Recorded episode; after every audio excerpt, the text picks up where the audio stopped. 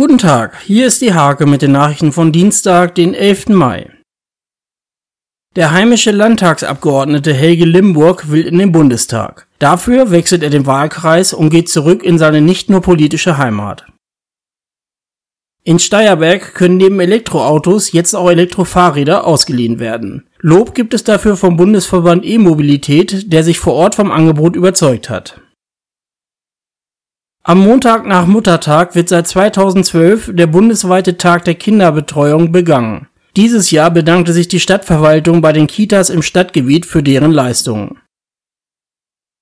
Steimgar mussten für einen Corona-Test bislang nach Linzburg oder Nienburg fahren. Im Gewerbegebiet Koppelberg hat kürzlich ein Drive-In-Testzentrum geöffnet.